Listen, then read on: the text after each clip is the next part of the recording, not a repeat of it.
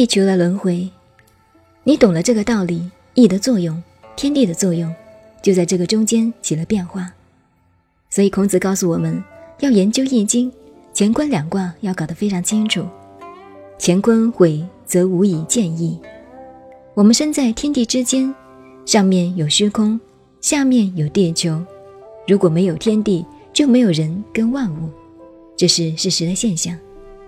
研究《易经》，乾坤两卦的重点要把握住。不懂得乾坤两卦的妙用，也不会懂得《易经》。所以说。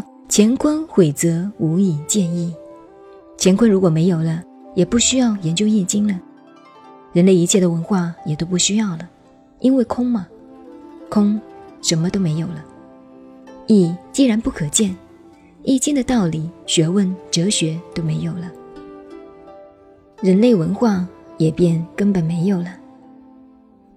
那么这个宇宙又回到冰河时期，回到了空的境界。回到了天地没有开辟以前的世界，因此说乾坤或几乎息矣。不过要注意，孔子这段文字有一个深意，很深的道理。或几乎息矣，几乎息不是真的熄灭啊。宇宙是永远不会死亡的，地球毁了，另外一个世界又会出来。不能说人死了就一切都完了。这个生命是无穷尽的，第二次还会回来，第三次也会回来。不过第二次回来不一定跟第一次来时一样了，或者女人变男人，或者男人变女人，或者变别的，都不一定。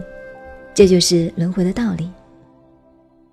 世界上没有真正死亡的东西，这是中华文化易经的哲学，所以叫做生生不已，以至于永远。永远，我们中华文化认为世界上永远没有死亡，所以孔子在这里也特别强调：乾坤真的会毁灭吗？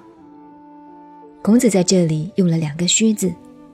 我常常告诉同学们，写文章要懂得用虚字，不管中文外文，懂得用虚字才是好文章。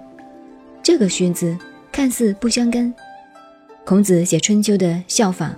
就叫做微言大义，微言就是虚字，在文章里看似乎不相干，好像可以拿掉一样的虚字，但是关系很大。譬如说孔子这里用的微言，则乾坤或几乎息矣，就是这样，或几乎。如果不懂得虚字，几乎个什么呀？这等于赵匡胤当年做了皇帝出来视察。看到城门上写了四个字，我们姑且说那是台北之门。赵匡胤骑在马上，一边走一边考验他那个秘书长。赵匡胤本来不想用他，但是找不到更好的秘书长。他一方面讨厌这文人无耻，一方面又实在找不到一个文章好又可以用的人，就只好用他了。他说：“城门外为什么是四个字？”只写什么门就好了，为什么还要知门？陶说：“皇上，那个知呀，就是助语词，用来帮助语言的。”赵匡胤就吼道：“书呆子就知道那个知乎者也，助个屁呀！什么助呀？在这个地方，那个知字可以拿掉，可以不拿掉，这是真的。但是像孔子这一句话。”乾坤或几乎心矣，这几个字绝对不能拿掉。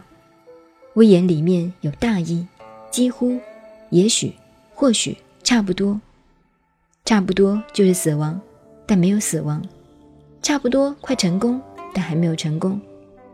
不懂虚字，你就看不通它的真意，所以这种虚字要特别注意。虚字在孔子的文章里经常出现，孟子也善于用虚字。虚字用的不好的文章不能看。